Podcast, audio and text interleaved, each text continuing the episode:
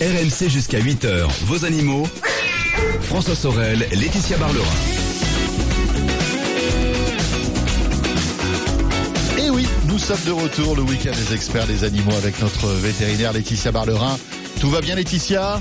Tout va bien. Bon, il va falloir quand même que vous mm, éclairiez ma lanterne concernant ces castors. On va en parler dans un instant. Les castors sont de retour en Ile-de-France, les amis. Et oui, mais il ne faut pas avoir peur, tout est sous contrôle.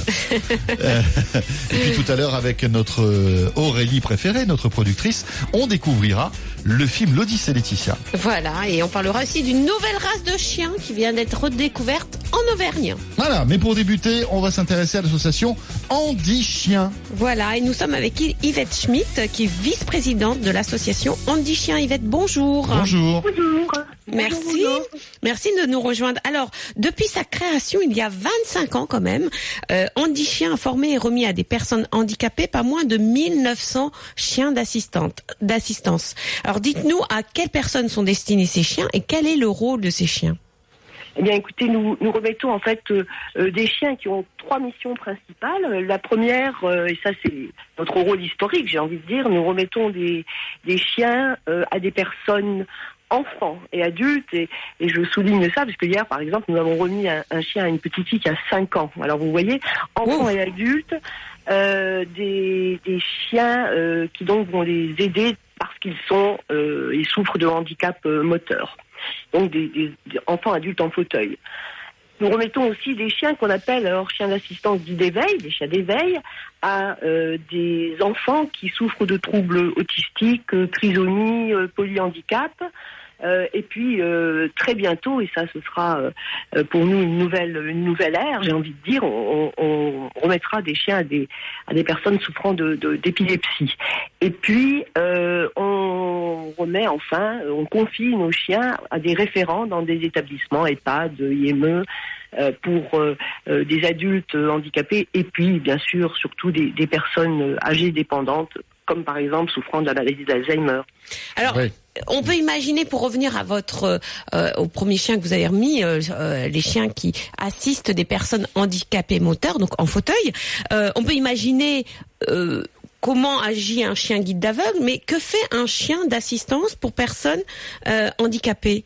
Euh, Comment ces chiens aident, assistent ces personnes Eh bien, imaginons simplement que nous soyons dans un fauteuil. Alors, euh, euh, voilà, je suis dans mon fauteuil, je fais tomber mes clés. Alors Yvette, juste excusez-nous, mais on vous entend très mal. Il faudrait que vous vous rapprochiez d'une fenêtre parce que visiblement votre portable ne passe pas très bien et Alors, est-ce c'est ça va mieux comme ça et c'est complètement haché. Là, ça va beaucoup mieux. Voilà, Ça y est, je, je suis à la fenêtre. c'est parfait. Alors on vous Ne entend mieux. bougez plus. Il fait frais, hein Donc, euh, euh, voilà, alors je, je vous disais, imaginons tout simplement que nous soyons dans un fauteuil, il y a plein de choses dans, dans, dans le quotidien, comme faire tomber ses clés, eh bien je peux pas ramasser mes clés. Mon chien va me ramasser mes clés. Je veux euh, sortir de chez moi, euh, ouvrir une porte, mon chien va m'ouvrir la porte, parce qu'on aura mis un, je sais pas quoi, quelque chose qui va lui permettre de l'attraper, euh, et donc il va m'ouvrir ma porte. Euh, je vais avoir besoin, euh, je suis devant mon réfrigérateur. Voilà, je- j'ai envie euh, d'aller euh, boire un petit, euh, ah non, je vais pas citer de marque, un petit jus d'orange. Donc Mmh. mon chien va ouvrir la porte du réfrigérateur. Je vais lui dire apporte le jus d'orange et il va m'apporter mon jus d'orange. Il, il connaît combien d'ordres comme ça? Bon, plus de 50, hein, 52, 52 commandes on lui enseigne. Voilà. Et Mais je il en crois qu'il- bien d'autres. Il en apprend bien d'autres. Mais je crois qu'il il peut aussi apprendre à aboyer sur commande. Il aboie sur commande, donc c'est une sécurité, hein, parce que euh, ça est arrivé qu'on a sauvé des. Enfin, nos chiens ont sauvé des vies comme ça, parce que euh, bien sûr, euh, tomber par exemple chez soi, les voisins savent que le chien n'aboie pas normalement. Hein, donc euh, s'il se met à aboyer avec euh, persistance, c'est qu'il y a un problème. C'est qu'il y a une Donc urgence. voilà, c'est qu'il y a une urgence. Donc voilà, c'est- vraiment un, un, un pote au quotidien, quoi, qui est là, qui est vigilant, qui vous aide et qui, euh, oui, plus de 52, 53 commandes, mais ça va beaucoup plus loin que ça, puisque euh, nos enfants apprennent euh, aux chiens à leur enlever leurs chaussettes, à leur euh, apporter leur doudou, voilà. Hein, Et est-ce qu'ils sont acceptés dans les écoles? Alors? Alors c'est un grand débat. Nous avons eu d'ailleurs euh, hier, puisque nous avons remis nos chiens, euh, un grand débat. Euh, normalement, bien sûr, il devrait être la loi l'autorise, hein. Mais il y a encore beaucoup de résistance, encore trop de résistance. Il y a beaucoup de nos chiens qui accompagnent les enfants à l'école, beaucoup. Mais voilà, nous sommes toujours confrontés à des résistances et nous et nous, nous, faisons le choix plutôt euh, de vouloir convaincre, c'est-à-dire que euh, lorsque nous sommes confrontés à, un établissement qui, qui dit non, je ne veux pas pour des tas de raisons, on y va, on explique, on montre. Et on fait accepter le chien Oui, euh, un au petit peu corps comme- enseignant, voilà. bah, bien sûr. euh, Comme puis les voilà, chiens guides d'aveugles, normalement, ils doivent, on peut les emmener partout, les chiens d'assistance. Partout. Nous sommes exactement chiens guides et chiens d'assistance en dit chien. Nous sommes absolument régis par les mêmes règles et les mêmes lois. Et nous avons les, les mêmes droits et bien sûr les mêmes devoirs. Alors, les races, ce sont des labradors, des golden retrievers. Pourquoi euh, encore et toujours les labradors et les golden retrievers? Alors Golden, euh, Golden et, et Labrador pour une raison euh, d'abord euh, liée à leur à leur comportement, à leur à leur talent. J'ai envie de dire, hein, ce sont des chiens qui aiment rapporter. Je vous ai décrit. Yvette, encore une fois, oui. on vous entend mal. Donc, Ah, je suis pourtant à nouveau à la fenêtre. ouais, mais c'est bizarre, on a une mauvaise liaison. Ce que je vous propose, c'est qu'on va essayer de vous rappeler pour euh, pour conclure ce, cet entretien. Voilà. Mm. Et on revient dans un instant. On va essayer de trouver un autre moyen pour vous joindre. Et puis, bien évidemment, je rappelle que vous êtes au cœur de ce rendez-vous animaux avec notre vétérinaire Laetitia Barlerin. Le 3216 pour nous joindre. À tout de suite. RMC, 6h-8h, vos animaux. François Sorel, Laetitia Barlerin. De retour, 7h18. C'était RLC le week-end des experts. Les animaux, dans un instant, on va évoquer les castors, Laetitia. Les castors qui arrivent en Ile-de-France. Mais on va quand même terminer notre euh, entretien avec Yvette Schmidt, qui est pré- vice-présidente de l'association Andy Chien. Alors, Yvette, est-ce que ça passe mieux? Pour moi, c'est parfait. Ouais, c'est pas gagné, hein C'est pas gagné. Yvette. Alors, on va essayer. Dites-nous, euh, la, la grande nouveauté quand même chez Andy Chien, c'est que vous allez former des chiens d'assistance à des personnes épileptiques. C'est-à-dire, Absolument. Pour, voilà, pour les personnes épileptiques. Donc là, il y a deux types de chiens hein, qui peuvent aider les personnes épileptiques. Les, euh, des chiens alors d'assistance. Se produit une crise d'épilepsie, le chien va apaiser la personne, va la mettre, va la sécuriser, se coucher sur elle, euh, contre elle, etc. Et Ah. puis il y a ce qu'on appelle un chien d'alerte. Et là, c'est vraiment tout à fait extraordinaire. On est au début de l'aventure, car on fait les choses très sérieusement. J'espère que l'année prochaine, on pourra remettre notre premier chien. Ce chien-là, il lui faudra 7 minutes, 7 minutes avant la crise, il va dire à sa maîtresse ou à son maître, voilà, tu vas avoir une crise d'épilepsie. Et du coup, Et- euh, la, la personne pourra, par exemple, si elle est dans une voiture, elle pourra s'arrêter, euh, elle pourra se mettre, à, euh, voilà, hors de danger, parce que quand on a une crise d'épilepsie, il y a quand même le danger euh, de tomber, etc. Et elle pourra, voilà, se, recré- enfin, se, se mettre dans une position où il n'y a pas de danger. Absolument, c'est tout à fait le, le but. C'est c'est incroyable, Donc, ça veut dire ça veut dire que le chien peut lire les pre- les tout premiers signes avant même que la personne s'aperçoive Ah qu'elle ouais. va avoir une crise d'épilepsie, les tout premiers signes qui annoncent qu'elle va avoir une une crise d'épilepsie. Absolument, et il va, il va, euh, c'est formidable parce que en général, ce qui se passe, ça, ça existe déjà. hein. On a plusieurs de nos chiens qui ont oui. ces comportements. Oui. Déjà chez nous, Ah oui déjà chez nous, qui ont, qui ont développé ces comportements spontanément. Et donc, euh, on, on- voilà, on est, on- le chien va se mettre dans certaines positions. On a un petit garçon, par exemple, qui fait des crises d'épilepsie. Le chien, quand ça va se produire, euh, le chien euh, réveille les parents. D'accord. Donc euh, aujourd'hui, ben, le petit Léo, qui a un chien qui s'appelle Écolo, eh bien, il- alors qu'il allait à l'hôpital euh, plusieurs fois par mois, euh, ce n'est plus du tout le cas. Donc moins de crise et, et apaisé, Et apaisé. moins d'angoisse. Voilà, Super. c'est comme ça. Mais Très oui, bien. c'est juste, c'est juste magnifique. Bah oui, c'est Merci vrai. beaucoup En Yvette. tout cas, vous serez les premiers en France à, à- Ah à oui. justement à, à remettre gratuitement hein, Oui. des chiens, parce qu'il faut, faut quand même préciser que Andy Chien, c'est une association qui remet gratuitement euh, des chiens à des Mhm. personnes handicapées et prochainement des personnes qui qui ont qui sont épileptiques, euh, et que vous pouvez aider euh, cette association bah, soit en faisant un don, soit en devenant famille d'accueil pour futurs chiens d'assistance, un Ouais. petit peu comme les familles Mhm. d'accueil pour futurs chiens d'aveugles, guides. Voilà. Merci beaucoup Yvette. Merci Rappelons que vous êtes vice-présidente de l'association Andy Chien. Euh, 7h21 Laetitia, on enchaîne maintenant avec les castors et Paul Hurel qui est Les avec castors nous pour en parler. non Ah, Vous vous souvenez des Oh, castors, les castors juniors. Oh mon dieu, ça nous rappelle notre enfance cette histoire-là. Bonjour Paul. Bonjour. Bonjour. Alors vous êtes, euh, vous faites partie du réseau Castor de l'ONCFS, qui est l'Office national de la chasse et de la faune sauvage. Alors, on va parler d'un le. Alors le castor, c'est vrai que tout le monde connaît les castors et c'est vrai qu'il a une cote de sympathie très élevée quand même, hein, en raison de sa présence euh, dans les dessins animés, euh, dans les livres jeunesse. Et c'est vrai que beaucoup pensent que le castor ne vit qu'en Amérique du Nord. Et pourtant, il vit en France. Euh, D'ailleurs, il a bien failli disparaître en France. Il s'agit du castor d'Europe et non pas du castor américain. Alors, quelle est la différence entre le castor d'Europe et son cousin américain? Alors effectivement, on est bien euh, en fait en présence de deux espèces différentes. hein. Elles ont euh, elles ont pas le même nombre de chromosomes, donc il n'y a pas d'hybridation possible entre les deux. Et en termes de bah, en termes morph- morphologiques, on a exactement les mêmes espèces. À l'œil nu, c'est vraiment très délicat de, de voir une différence. La queue on a plate. voilà. Alors le- vraiment le critère euh, distinction, euh, est vraiment c'est la, la queue plate effectivement qui permet vraiment de différencier d'une autre espèce qui est encore le qui est. Mais en termes de voilà de, de morphologie, en tout cas le castor canadien et le castor d'Europe vraiment se, se ressemblent comme deux gouttes d'eau. D'accord. Et euh, donc euh, voilà, les deux espèces sont castor canadien est vraiment euh, Amérique du Nord. On a quelques individus qui sont présents aussi dans le nord de l'Europe qui ont été réintroduits par par mégarde. Et par contre en Europe, là, c'est vraiment l'espèce qu'on cherche à protéger, qui avait quasiment disparu. Effectivement, c'est le castor européen, le castor fibert. Et alors, où se trouve-t-il en France et pourquoi a-t-il failli disparaître de notre pays? Bah, en fait, en France, on en avait euh, quasiment partout, hein, euh, vers le 12e, 13e siècle. C'était vraiment une espèce très commune. Il y a beaucoup de, on retrouve encore beaucoup au niveau étymologique. hein. Il y a des communes, par exemple, notamment en Ile-de-France, hein, la commune de Bièvre, où euh, c'est les anciennes racines latines, en fait, hein, de biver, euh, qui traduisent euh, effectivement la présence du castor à cette époque-là, un peu partout en France. C'est-à-dire que Bièvre, vraiment- veut dire euh, la, la commune de Bièvre doit son nom au castor.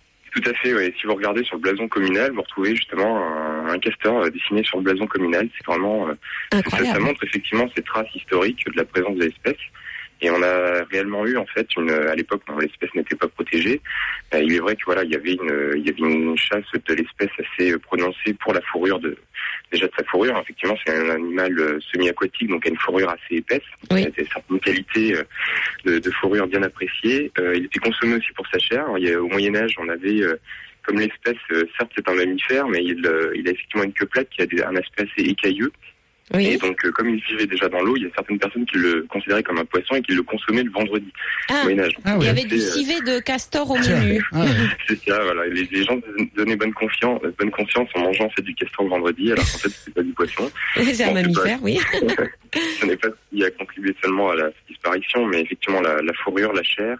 Et il y a aussi une, une substance en fait que le, que le castor euh, sécrète qui s'appelle le castoreum, qui est une substance très odorante et qui est encore aujourd'hui, mais euh, utilisée en produit de synthèse maintenant dans la parfumerie. Ah bon C'est-à-dire dans, euh, dans- dans nos, nos- dans nos parfums, il y avait du, du, du musc de castor? Voilà, à l'époque, bon, c'était voilà vraiment plus utilisé le, le muscle Ah ouais. castor, le castoreum. Aujourd'hui, si vous regardez parfois sur certains produits, effectivement, c'est écrit euh, oil castoreum. Euh, mais bon, voilà, on est plus en présence maintenant d'un produit de synthèse. On n'est plus à. Heureusement. Effectivement, l'espèce est protégée depuis 1968, mais en tout cas, à l'époque, c'était une des, des conditions. Donc, euh, effectivement, en France, il y en avait quasiment plus.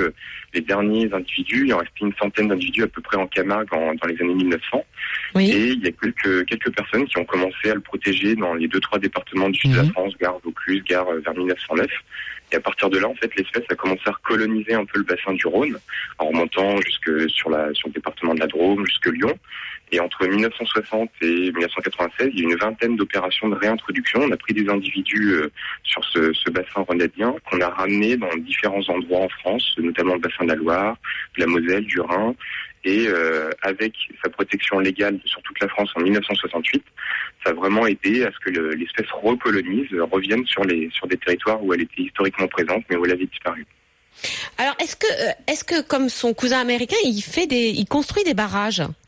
Alors oui, tout à fait. Alors c'est vrai qu'au début, comme comme l'espèce avait quasiment disparu, qu'on l'a réintroduit pour- principalement sur des grands fleuves, euh, le- comme la Loire, le Rhône. J'ai Euh, vu, j'ai j'ai ouais. vu près de la Loire des, euh, des, euh, des troncs en, en forme de crayon.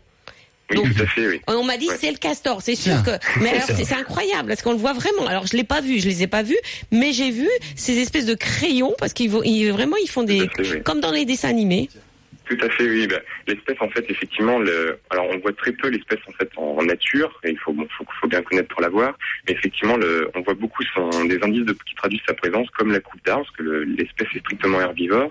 Donc en fait, elle va avoir besoin euh, de, de, de, couper des arbres sur la sur la berge, qui sont principalement des espèces de bois tendres comme le saule et le peuplier. Euh, elle va les donc euh, on va voir effectivement les traces de sa consommation avec des traces de dents très caractéristiques et souvent voilà ça fait comme un peu un taille crayon hein. Mmh. Euh, et donc on voit cet arbre qui est, qui est rongé de cette manière, qui tombe. Et après, le castor, en fait, va se servir des, des, des d'arbres, effectivement, pour la consommation, mais aussi pour euh, édifier des barrages. Et voilà, comme je le disais au début, effectivement, comme il était que sur des grands fleuves avec des, des, des, des hauteurs d'eau très euh, très importantes, il n'avait pas besoin de faire des barrages. Aujourd'hui, le, le, castor en fait de plus en plus, parce qu'il arrive justement, il recolonise de plus en plus des petits cours d'eau avec des niveaux d'eau très peu profonds qui nécessite en fait de, de, en fait de créer des, des, barrages pour faire monter le niveau d'eau. Euh, le castor, en fait, qu'il faut comprendre, c'est qu'il a besoin à la fois de la présence d'une eau euh, permanente, mhm. euh, mais on dit souvent dans les bibliographies qu'il faut avoir au moins 60 cm d'eau de profondeur pour en fait que l'entrée de son terrier soit immergée sous l'eau. Et donc c'est vrai que dans voilà dans les, les petits bras d'eau maintenant où il est présent, le, le, le niveau d'eau est étant souvent euh, insuffisant pour lui, il va édifier ses barrages, comme le castor canadien. Mais effectivement, il y a 20-30 ans, on disait non, le castor d'Europe ne fait pas de barrage, parce qu'on n'en voyait pas clairement en mmh. France. Mais maintenant, aujourd'hui, il en fait de plus en plus, donc on en voit euh, beaucoup sur le bassin de la Loire, notamment, bassin du Rhône aussi. Et euh, donc c'est vraiment euh, là une espèce formidable pour ça. C'est vrai, de, de, elle est capable vraiment de modifier son écosystème d'une façon euh, incroyable. Paul, vous restez avec nous. On va poursuivre sur ce castor qui arrive donc en Ile-de-France. Hein. Eh oui. Peut-être qu'il y en a un pas loin de nos studios. Moi, j'aimerais bien rencontrer un castor. Euh, voilà, je sais pas si c'est très bavard un castor. Ça fait ça fait du bruit, castor, Paul? Ça peut faire un peu de bruit, mais très très peu. Ça, des fois, les, les, jeunes castors font un bruit comme un peu des nourrissons. Euh... Ça couine un peu. Oui, voilà, ça couine un petit peu, mais il faut vraiment être très proche pour les entendre. D'accord. Ça fait pas le même bruit que la loutre, par exemple. Non, pas du tout. Non, non, non. Donc la météo, les infos, et on revient. C'est RMC, et on va poursuivre notre découverte de cet animal sympathique, le castor. À tout de suite. Rejoignez les experts animaux sur leur page Facebook. Vos animaux sur RMC. Laetitia, attention, c'est l'heure de la question. Flash. En moins de deux minutes, la Tiatia, vous vous engagez maintenant à répondre à la question de Gilles. Mon chat s'appelle Figaro. Figaro, mais il est très sauvage. Euh, Lorsqu'on reçoit des amis, il se cache systématiquement dans la chambre et ne vient nous voir que lorsque tout le monde est parti. Oui. Ouais. Bah oui. Est-ce un trait de caractère ou est-ce possible de modifier son comportement, Laetitia? Écoutez, Gilles, beaucoup de chats, pour ne pas dire tous les chats, détestent le bruit, l'agitation, le monde, la musique à fond, le mélange d'odeurs. Parce que plus aussi, il y a beaucoup d'invités, il y a beaucoup d'odeurs différentes, sans compter Ouais. l'odeur de la bière et, Et du vin. et voilà. Donc tout ça, ça les dérange. Alors, que fait le chat Instinctivement, il se cache pour retrouver un apaisement. D'accord. Et Oui, ça le stress, tous, tous ces stimuli, le bah stress oui, en parce fait. que c'est- beaucoup de choses qui arrivent en même temps. Euh, donc voilà, il, se cache. Et pourquoi il ressort à la fin? Bah Parce que le calme revient, voilà, tout, tout sim- simplement. tout simplement. Et après, il anticipe. Il sait que dès qu'il y a quelqu'un qui arrive, peut-être que la soirée va recommencer. Donc je me cache. Et puis il est très bien sous le lit.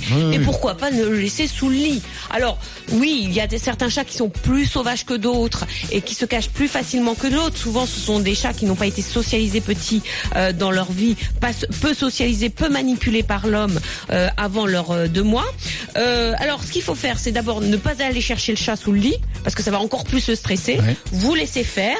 Et Au puis... bout d'un moment, il ressort, non? Oui, puis avec les années, ben, il va comprendre, il va d'abord reconnaître les odeurs des, des, des, Oui. des invités et il va savoir que bon ben rien ne lui est arrivé quand Donc, le cousin. Hubert est venu et peut-être que je vais aller voir le cousin Hubert. Qui a l'air sympathique Et finalement. puis faites un petit peu de calme avec vos invités aussi. Voilà. Ne Et puis- criez pas, ne, ne trinquez pas, euh, mettez une petite musique douce Voilà. et il va arriver.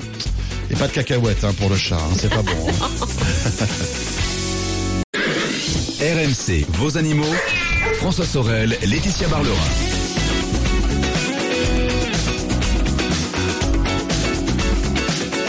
Il est 8h moins 25. Bonjour à vous toutes et à vous tous. Excellent dimanche avec RMC. Vous venez peut-être de nous rejoindre. Bienvenue à vous toutes et à vous tous et vous êtes au cœur de ce rendez-vous animaux que nous vous proposons tous les dimanches 6h, 8h. Un rendez-vous exclusif RMC. Nous sommes les seuls à vous proposer deux heures en compagnie de notre vétérinaire Laetitia Barlerin qui répond à vos questions et avec qui nous euh, nous intéressons à tout ce qui touche de près ou de loin à l'actualité liée aux animaux. Dans quelques instants, on va s'intéresser au commandant Cousteau aussi, Laetitia, avec le film L'Odyssée qui rend hommage évidemment au commandant Cousteau. Et euh, nous aurons en interview le réalisateur de ce film. Et nous continuons avec les castors qui Oui. reviennent en Ile-de-France. Et oui, il y a des castors Ça, en. France. Et nous sommes euh, toujours avec euh, Paul Hurel du réseau Castor de l'Office national de la chasse et de la faune sauvage. Alors dites-moi Paul, euh, et ça, ça va intéresser François. Il faut savoir que le castor, chose rare chez les mammifères, est monogame, fidèle Ah. et se marie à vie. Et alors, ils vivent, le couple vit euh, dans cette petite hutte sous l'eau. Oui, tout à fait. Oui, c'est vrai que c'est des choses qu'on rencontre pas sur toutes les espèces, mais on a effectivement un, un couple fidèle avec euh, donc le, le mâle et la femelle qui vont vivre sur un territoire, on estime entre euh, 300 mètres et 2 km linéaires d'un cours d'eau, et Ouais. ils vont avoir pour euh, pour habitation en fait un terrier. Euh, le- L'espèce, le castor est un rongeur, donc il va creuser euh, sous la berge un, un, genre de tunnel, en fait, une entrée Sous la l'eau sous l'eau. Voilà, l'entrée est vraiment sous l'eau. En fait, c'est un peu inconsciemment, il a envie de se mettre à l'abri de ses prédateurs. euh, D'accord, ouais, ouais. euh. Et en fait, donc l'entrée va être sous l'eau et après il va y avoir comme un petit couloir qui va lui permettre de, de remonter euh, à l'intérieur de la berge pour sortir du niveau d'eau et après on, a, on accède à une chambre euh, qui sera donc euh, hors d'eau en fait, mais qui reste sous terre. Et euh, dans cette chambre, parfois, il ramène un peu des écorces d'arbres, un peu de une genre de litière pour justement se faire un peu un, un, Oui, un euh. genre de sol dans la chambre. D'accord. Et, et il arrive effectivement que aussi il coupe des, des bouts de bois qu'il les mettent euh, au-dessus de ce terrier, au-dessus du sol, pour faire un genre de toit au-dessus du terrier. On appelle ça un terrier hutte. Et on a dans cette chambre, euh, dans ce terrier hutte, effectivement les deux les deux adultes. Et chaque année, ils vont mettre euh, ils vont mettre bas. Alors le castor européen, normalement, on parle de deux jeunes par année. Oui. Et donc, on, donc chaque sur une année, en fait, on va avoir les deux adultes, les deux jeunes de l'année en cours et les deux jeunes de l'année d'avant. Et donc forcément, quand les deux jeunes de l'année en cours arrivent, bah, les deux jeunes de l'année d'avant doivent partir, doivent, être, euh, doivent trouver un nouveau territoire parce qu'il n'y a plus bien assez de place euh, pour six, euh, pour individus dans le terrier. C'est incroyable parce que la, la chambre parentale, en fin de compte, on n'y accède que par l'eau. Voilà, tout à fait. Ils C'est ont dingue, vraiment. ça. Alors, alors parfois, bon, il arrive que effectivement les niveaux d'eau, euh, par exemple sur la Loire, un fleuve qui restait assez sauvage, où effectivement on a des niveaux d'eau qui, qui fluctuent pas mal. Donc, Mhm. euh, et il arrive que le castor, des fois, à l'entrée de son terrier, soit ne soit plus sous l'eau, mais des fois, par, sur son, son domaine vital, il peut avoir plusieurs terriers à différentes hauteurs de niveau d'eau, pour justement permettre d'avoir cette entrée toujours sous l'eau. On a, on a vraiment un mammifère en fait qui est semi-aquatique, hein, qui va qui va vivre sous l'eau, qui peut euh, quand même, euh, nager euh, pas mal de temps sous l'eau. On parle de 10-15 minutes parfois en apnée Ah ouais. et Oui. aussi aller Tiens. euh, sur terre ferme pour aller bah, consommer, euh, couper des arbres. Oui, parce que c'est Ouais. c'est quand même c'est quand même le seul animal ébéniste. D'accord. C'est le bûcheron. C'est le bûcheron, non Ah bah, on on l'appelle ingénieur des écosystèmes plutôt, mais effectivement, il est, il est dans un sens un peu bûcheron. Oui. Alors, est-ce que c'est bien d'avoir un, un castor près de chez soi C'est-à-dire, euh, on dit qu'il a un rôle écologique, le castor. Il est quand même bûcheron, il coupe les arbres. Oui, tout à fait. Bah, en fait, ce qu'on a, euh, ce qu'on remarque beaucoup, c'est que le, le fait qu'il ait vraiment une, une incidence sur l'écosystème. Alors, c'est principalement donc sur la ripisylve, hein, sur les berges, sur les, les arbres qui sont sur la berge des cours d'eau ou des étangs. Euh, effectivement, il y a un rôle à la fois, bon, bah, dans certaines zones, il va éclaircir en, en enlevant quelques arbres. Mais ce qu'il faut bien voir, c'est que ces arbres-là euh, ne sont pas après. On ne parle pas de coupe rase comme parfois pour certains bûcherons. Euh, on a vraiment souvent des arbres qui vont recéper énormément, comme le saule, le peuplier. Donc on voit vraiment en l'espèce castor une espèce qui va effectivement euh, couper des arbres, mais euh, revitaliser, en fait, redonner une dynamique à la ripisylve. Et euh, surtout, là où il est vraiment ingénieur des écosystèmes, c'est quand justement il édifie ses barrages. Que là, on va avoir vraiment une, une création de zones humides avec donc euh, les, les niveaux d'eau qui vont parfois, parfois sortir du liminaire du cours d'eau Oui. euh, qui vont atteindre des zones qui initialement étaient euh, hors d'eau. Et on, on a toute une, tout un cortège d'espèces animales, végétales qui vont être associées à la présence du castor et des, des zones humides que le, le castor va créer. C'est c'est vraiment ça où l'espèce a vraiment un intérêt en termes écologiques. Euh, parce qu'on a beaucoup de zones humides aujourd'hui en France, on essaie une protection qui permet de les protéger, mais effectivement le castor est là aujourd'hui à, on va dire, renverser la vapeur et à recréer des zones humides qui aujourd'hui ont tendance à disparaître en France. On peut l'observer facilement? Alors le castor en, en observation, bon l'espèce est principalement nocturne, hein, euh, vraiment, donc euh, effectivement pour la voir c'est euh, au crépuscule ou à l'aube. Oui. Et euh, donc c'est sûr qu'en été, comme les jours sont un peu plus longs, Ouais, c'est plus facile. pour, ouais. euh, pour nous de, de les voir. Euh, et puis là, vers, vers la fin de l'été, on a les jeunes aussi qui sortent, donc il y a, ça fait plus de- de- d'individus, on va dire, qui, qui sortent autour du terrier. Donc euh, il faut, voilà, faut être discret, il faut, faut, faut, faut être conscient de l'écologie de l'espèce, donc savoir qu'il y a besoin d'un cours d'eau, qu'il faut euh, avoir identifié s'il y a justement des coupes en crayon, comme le disait Litessia tout à l'heure, Oui. pour voir si l'espèce est bien présente. Et puis après, il faut s'en remettre patience, et puis souvent, on est- c'est récompensé. Merci Paul. Merci beaucoup. Merci pour toutes ces, ces informations sur le castor. Et oui, qui vit en France aussi. Et voilà. Et vous savez euh, ce que fait le castor quand il va faire du shopping? Non? Non Il va, bah, il va chez Castorama. Oh là là.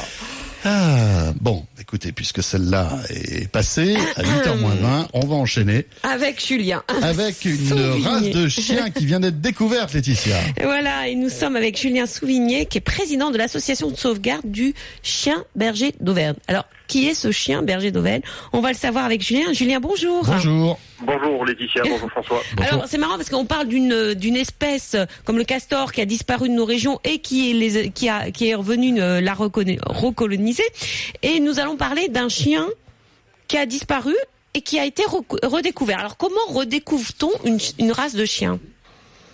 Alors déjà, il n'avait pas en- entièrement disparu, on va dire. Donc on a redécouvert le- la race de chien. C'est Émilie Dracon qui avait la nostalgie de ce chien et qui possédait un chien déjà et qui a fait en fait un, un avis de recherche, qui a passé un avis de recherche auprès de différentes associations et Ah bon, pas, sur internet, manière- pas sur les petites annonces quoi. non sur, sur- sur les recherche journaux locaux. Chien berger d'Auvergne.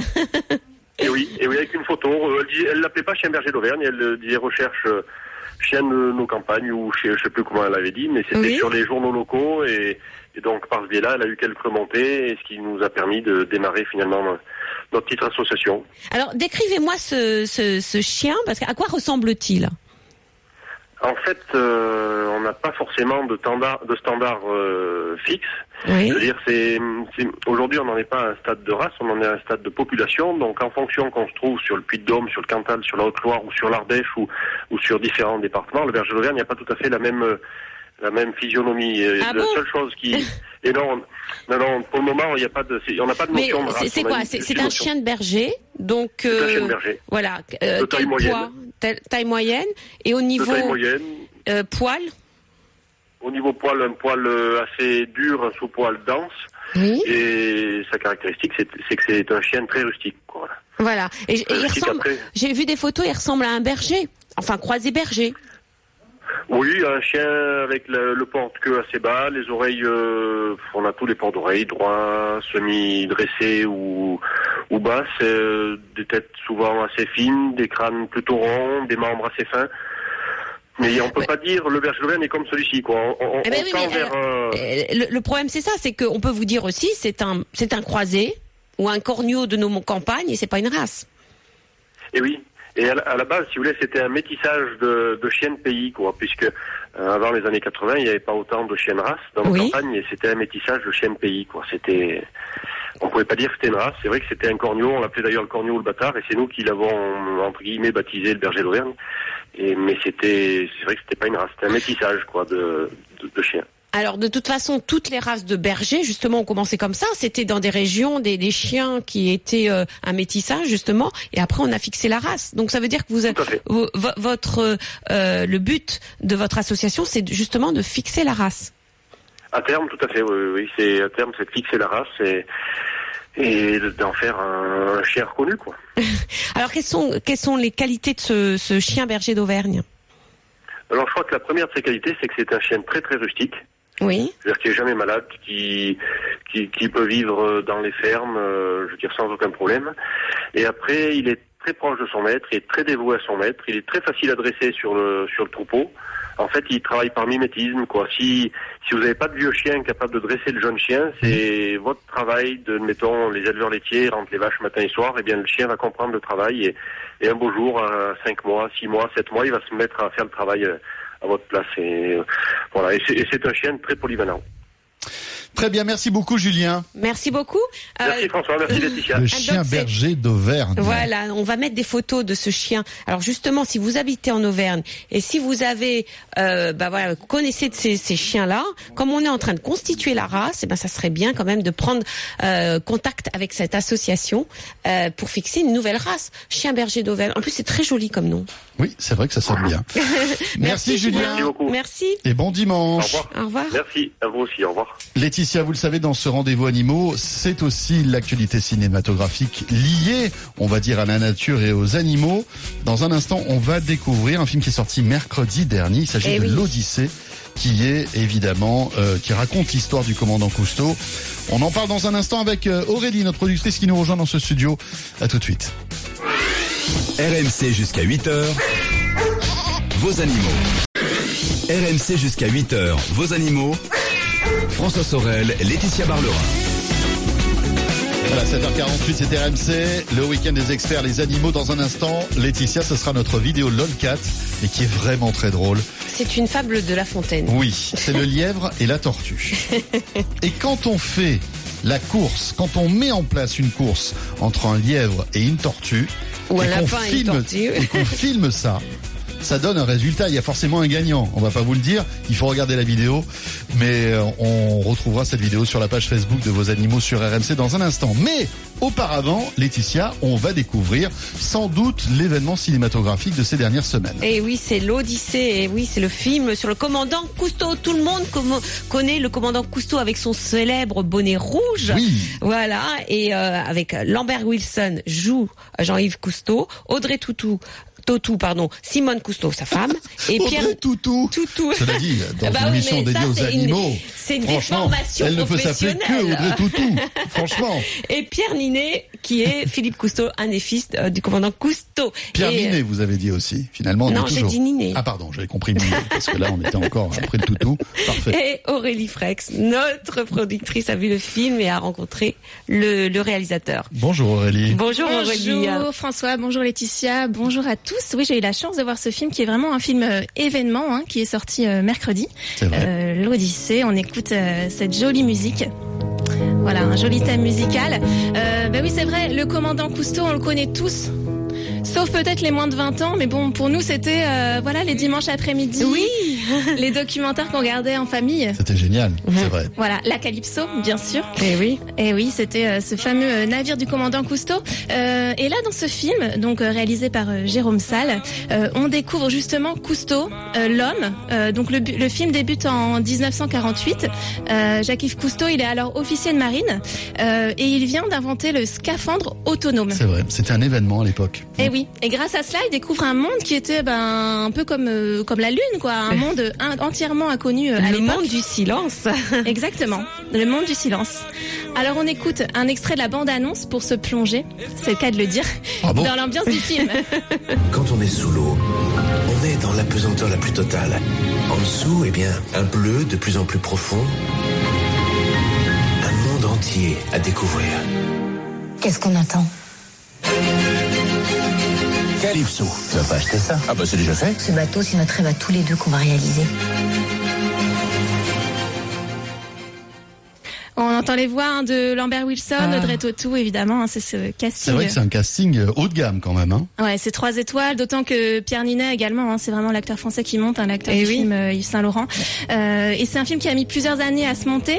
Euh, C'était une longue écriture de, de scénario, euh, parce qu'on parle ici d'un mythe. Hein, le commandant Cousteau, c'est quand même un des Français les plus euh, célèbres euh, au monde. Et oui. Euh, et donc son réalisateur Jérôme Salle, alors c'est pas n'importe qui, hein, c'est un réalisateur français qui a vraiment euh, mené de grandes réalisations. Largo Winch 1 et 2, euh, c'est lui. Euh, donc euh, vraiment c'est c'est quelqu'un qui a l'habitude de ce genre de film attendu. Alors, faut savoir quand même que Cousteau, c'est un personnage qui est controversé aussi aujourd'hui. Oui, pour les défenseurs de l'environnement, Cousteau, il déchaîne les passions. C'est à la fois un personnage qui est adulé et détesté et c'est un personnage qui a évolué au fil des années c'est ce qui a intéressé le réalisateur Jérôme Salle que j'ai eu la chance de rencontrer on l'écoute Cousteau, c'est un homme du XXe siècle. Vraiment, à travers lui, on peut raconter le XXe siècle. Donc, ça veut dire qu'il est né en 1910. C'est sans doute le dernier grand explorateur, parce qu'il a découvert le dernier monde inconnu, euh, qui était le monde sous-marin. Et ce monde, euh, parce que c'était un homme de son époque, il avait effectivement envie de le conquérir, de le dominer et de l'exploiter, d'exploiter ses ressources. Donc, il s'est jeté là-dedans euh, à corps perdu. Et il a compris au fil des années, en revenant sur les lieux où il avait déjà plongé, il a compris peu à peu que euh, la faune était en danger, que cette planète, que ce monde qu'il avait découvert était en danger. Et oui, Cousteau, c'est 1910-1997, donc c'est exactement ça. C'est l'histoire du XXe siècle, c'est ce qu'il dit. Euh, et voilà. Et en retournant euh, explorer ce qu'il avait euh, tenté de conquérir lorsqu'il avait découvert le monde sous-marin, mais il s'est rendu compte que ça se dégradait au fur et à mesure. Et c'est là qu'il s'est dit, il faut arrêter de conquérir mais il faut protéger. Et c'est là qu'il est devenu euh, ce grand homme euh, de l'environnement et de, de la protection euh, des espèces grâce à, ses observations. Et du coup, le réalisateur Jérôme Salle m'a raconté que en tournage, il avait fait un petit peu la même expérience parce qu'il a tenté d'aller tourner à nouveau les images, euh, Ouais. des images identiques à ce Mhm. que euh, Cousteau avait tourné dans les années 40. Là, ça a dû être le choc, je pense. Et là, Exactement. voilà. Exactement. Et il y n'a avait jamais- un problème avec la faune qui n'était plus là, justement. Il n'a jamais retrouvé la faune sous-marine des années 40 en Méditerranée, Mhm. si bien que en fait tout le film est en image réelle. Le seul moment où il met des effets spéciaux, c'est ce moment-là où il est obligé d'ajouter de la faune sous-marine dans ses images. C'est Alors, incroyable. ce film, ça a été aussi un tournage aux quatre coins du monde, comme le faisait Cousteau finalement, qui voyageait tout le temps. Bah, c'est exactement ça. Hein. Donc, euh, bah, par exemple, il y a une partie du tournage qui qui a été faite en Antarctique. Donc ça, c'est exceptionnel, hein, un film tourné en Antarctique.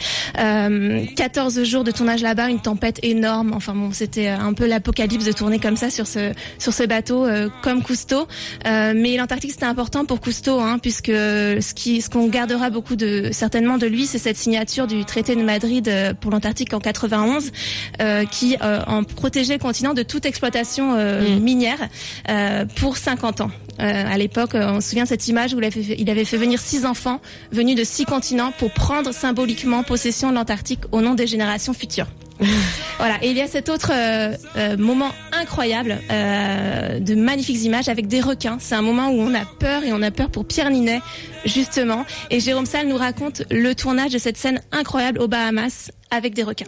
On a tourné la séquence en réel euh, avec les acteurs. D'ailleurs, Pierre Ninet euh, était là. Et pour Pierre et pour moi, on s'en parlait, on s'en avait parlé des mois avant de cette séquence qui à la fois nous, excitait et nous effrayait, je crois, l'un comme l'autre. Moi, j'avais jamais plongé avec des requins non plus. Et en fait, quand on est arrivé, on s'est aperçu que passer cette première appréhension, plonger avec des requins était une expérience absolument euh, exceptionnelle qui finalement vous amène une forme de sérénité. Il y a une, beauté chez cet animal qui vous stupéfait et, euh, et être entouré comme ça de ces animaux, c'est une chance incroyable. Ça paraît dangereux, mais ça n'est pas dangereux en fait. Il y a moins de 10 accidents mortels par an dans le monde dus à des requins et dans le même temps, nous les humains, nous tuons, nous massacrons 100 millions de requins par an.